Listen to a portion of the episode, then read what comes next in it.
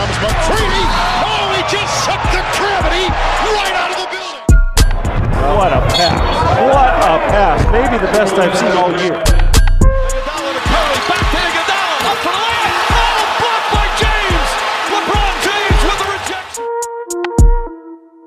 Bonjour à toutes et à tous et bienvenue dans ce premier épisode du podcast Polyvalent. Je suis très heureux de lancer ce nouveau contenu. J'espère que vous prendrez autant de plaisir en l'écoutant que j'en ai pris pour le faire. Pour ce premier épisode, petit rappel de ce qu'est le podcast Polyvalent. C'est votre dose mensuelle, voire bimensuelle, d'ubiquité basketballistique. Dans cette émission, je vous présente les plus grands joueurs all-around de l'histoire. Mais pas que. Dans de futurs épisodes, je vous parlerai également de grands matchs all-around ou de sujets plus généraux sur la polyvalence dans le basketball. Sans plus tarder, rentrons dans le vif du sujet de ce premier épisode. Maurice Stokes. Sa vitesse, ses capacités à la passe et son intelligence de jeu étaient juste incroyables. Quand j'ai vu jouer Magic Johnson pour la première fois, cela me rappela Maurice. Vous devez comprendre que Stokes mesurait 2m01 et pesait 105 kg. Il pouvait manier la balle comme un meneur et prendre des rebonds comme un pifou. Ce ne sont pas mes mots, mais ceux de Johnny Most, commentateur légendaire des Celtics à la radio pendant quasiment 40 ans, de 1953 à 1990. Stokes n'était pas un Celtic, mais un Royal. Si Johnny Most, commentateur, voire adorateur des Celtics, adoube un joueur adverse comme ça, c'est que c'était un sacré joueur. Maurice Stokes naît en 1933 à Rankin, dans la banlieue de Pittsburgh. Il grandit dans une famille de quatre enfants.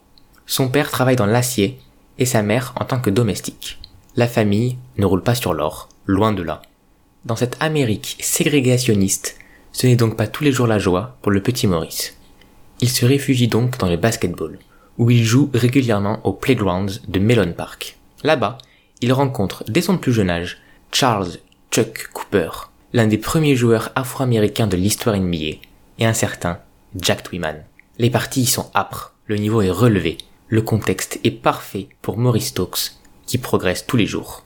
Il faut dire que le natif de Rankin a les qualités physiques pour 2m01 pour une centaine de kilos.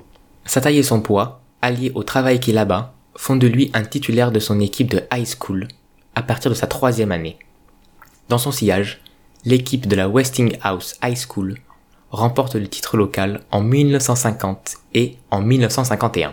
Après ces deux triomphes, Stokes quitte son lycée pour le San Francisco College à Loreto, dans sa Pennsylvanie natale. Lors de son troisième match universitaire pour les Red Flash, Maurice Stokes fait étalage de son talent.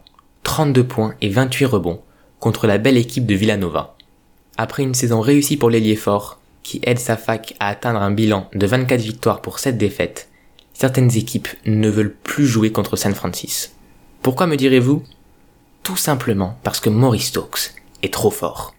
Le coach Honey Russell de l'université de Seton Hall a même dit au responsable basket de San Francisco On ne jouera pas contre vous tant que vous avez Stokes.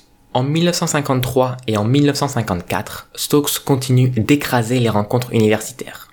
En 54, il tourne en 23 points et 22 rebonds par match. L'année 1955, sa dernière à l'université, sera un tournant dans sa carrière. Son équipe est invitée pour le National Invitation Tournament.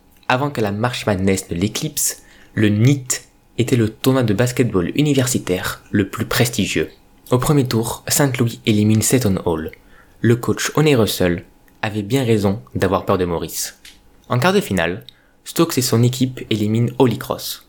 Malheureusement, en demi-finale, les Flyers de Dayton élimineront de valeureux Red Flash après prolongation. Stokes a pourtant tout tenté dans ce match, avec ses 43 points et 19 rebonds. Dans le match pour la médaille de bronze, Saint-Louis sera trop juste contre Cincinnati et Jack Twyman. Tiens donc. Encore ce Twyman. En lot de consolation, Stokes remporte le trophée de MVP et se voit proposer une grosse offre de 15 000 dollars pour rejoindre les Harlem Globetrotters. Mais il refuse cette proposition afin de rejoindre la NBA. Les Rochester Royals, qui deviendront bien après les Sacramento Kings, le sélectionnent avec le deuxième choix de draft. Pour sa première saison, la 1955-56, Stokes impressionne.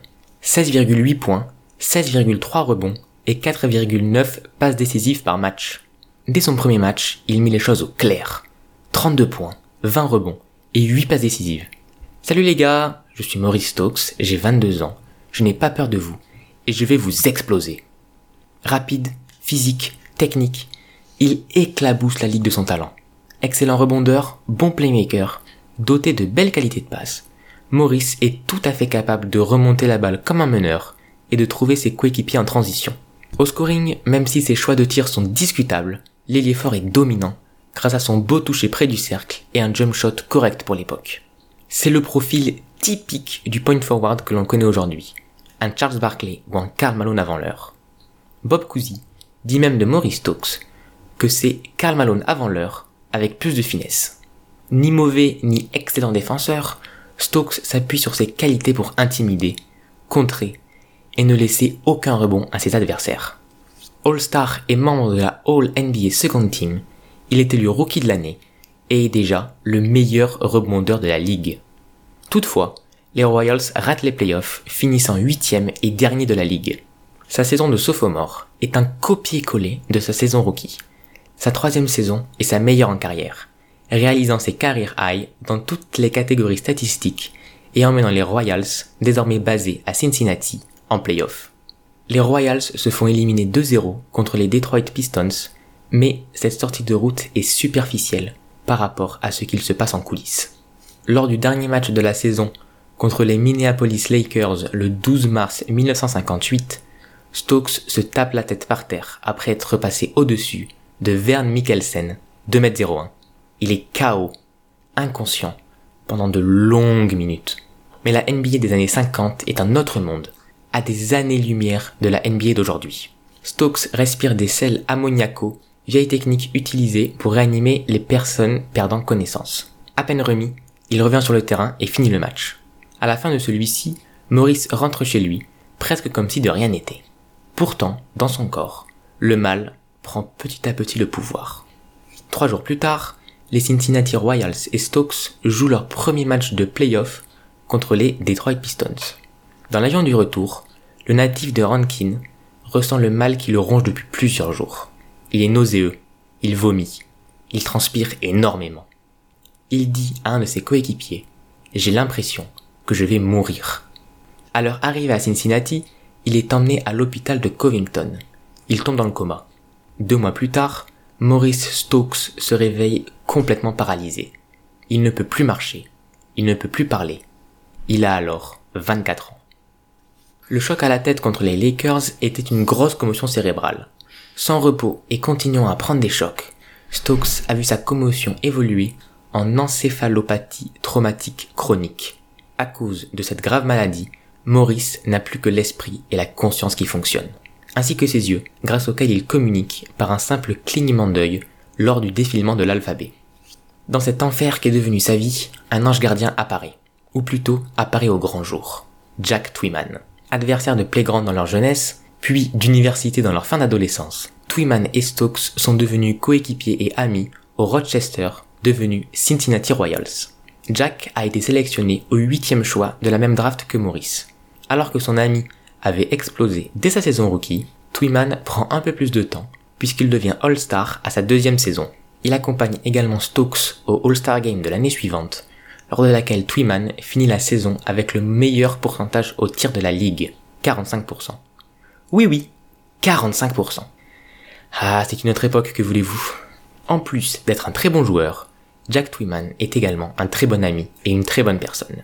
Les frais médicaux de Stokes s'élèvent à 100 000 dollars par an. Le propriétaire des Royals refuse d'aider Maurice Stokes en le coupant. Ce n'est pas comme dans la NBA d'aujourd'hui. Quand le joueur est coupé, il ne reçoit pas son salaire. Alors, quand la famille Stokes n'avait plus d'argent pour payer, Jack s'est directement proposé pour l'aider. Malgré un salaire de 15 000 dollars par an, il essayera tout. De ses connexions dans les assurances pour débloquer une pension, jusqu'à devenir son tuteur légal grâce à une loi dans l'Ohio, en passant par l'organisation annuelle d'un match de charité dans les hôtels de Milton Kutcher avec la crème de la crème du basket de l'époque, Will Chamberlain, Oscar Robertson ou encore Lou Alcindor, il donnera tout ce qu'il peut pour aider son ami. Bien sûr, Twyman ne l'aidera pas uniquement financièrement, puisqu'il lui rend visite très régulièrement à l'hôpital. Et alors que l'on pourrait penser que c'est Jack qui remonte le moral à Maurice, c'est en fait le contraire. En 12 ans, je ne l'ai jamais vu avoir un mauvais jour. Je ne l'ai jamais vu perdre le sourire sur son visage. Le voir ainsi, sans jamais se plaindre. Je suis toujours resté admiratif. À mes yeux, il allait si mal que lorsque j'avais passé une mauvaise journée, j'allais voir Maurice égoïstement pour dire il faut que je me regonfle. Et ça ne manquait pas. Il me regonflait à bloc. Tout le temps. Malheureusement, cette belle histoire prend fin le 6 avril 1970 quand Maurice Stokes s'éteint des suites d'une crise cardiaque survenue 7 jours plus tôt. Il avait 36 ans. Jack Twyman, intronisé au Hall of Fame en 1983, proposera tous les ans de rajouter le nom de son ami au panthéon du basket. Après de longues années de persistance, Maurice Stokes est intronisé au Naismith Memorial Basketball Hall of Fame en 2004, par Jack Twyman bien évidemment. Et c'est plus que mérité pour ce pionnier du jeu, pour le premier joueur all-around de l'histoire NBA. J'espère que cette histoire vous a plu. Retrouvez le podcast polyvalent sur Spotify, Apple Podcast, Podcast Addict, encore et bien d'autres plateformes. Si vous voulez nous soutenir, c'est très simple. Parlez-en autour de vous, partagez le podcast sur vos réseaux sociaux et laissez-nous une bonne note et un commentaire positif sur iTunes slash Apple Podcast. Tout ça nous aidera énormément à développer notre podcast. Vous pouvez également nous suivre sur tous nos réseaux sociaux, allaround-nba, sur Twitter, Facebook et Instagram, ou sur notre site allaround-nba.com. Merci d'avance à celles et ceux qui le feront. Il est temps de clore ce premier épisode. C'était Greg sur All Around NBA. À bientôt!